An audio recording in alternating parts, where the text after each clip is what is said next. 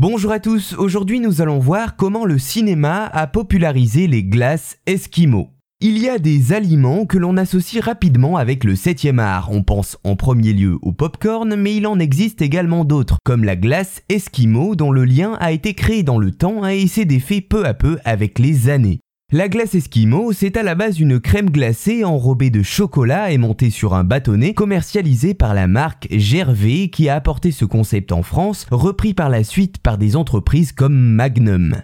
Mais cette idée, avant d'arriver en France, elle avait été pensée aux États-Unis, précisément en 1919 par l'américain Christian K. Nelson. Inventeur danois, il trouve la propriété qui sert à fixer le chocolat autour du petit bâtonnet, lui permettant de développer son entreprise. Et c'est ici que le cinéma rejoint notre histoire. Notre Christian K. Nelson, après avoir trouvé son produit, eh bien alors il fallait qu'il le vende. En 1922 sort un film du réalisateur Robert Flaherty qui se nomme Nanook l'Esquimau, qui a la particularité d'être l'un des premiers films documentaires de l'histoire.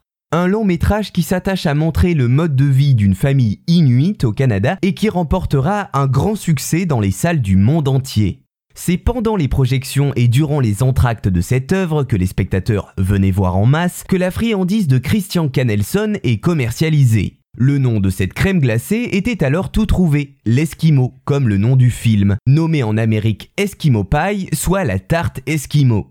Après le succès de ce long métrage et de cette glace sur bâtonnet, des représentants de la marque Gervais décident de la commercialiser en France. L'appellation Eskimo est ainsi reprise en 1928.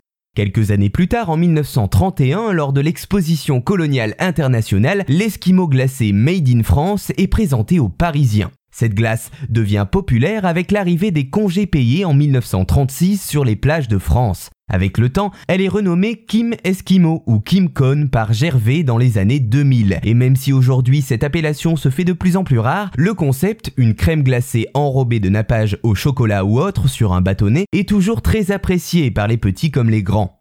Et ce principe a donc été rendu visible par le succès du film documentaire de Robert Flaherty, Nanook l'Eskimo, qui a contribué à son influence. Ainsi, si vous voyez une glace sur bâtonnet vendue à l'entrée d'un cinéma, dites-vous que c'est avec le 7ème art qu'est née cette gourmandise.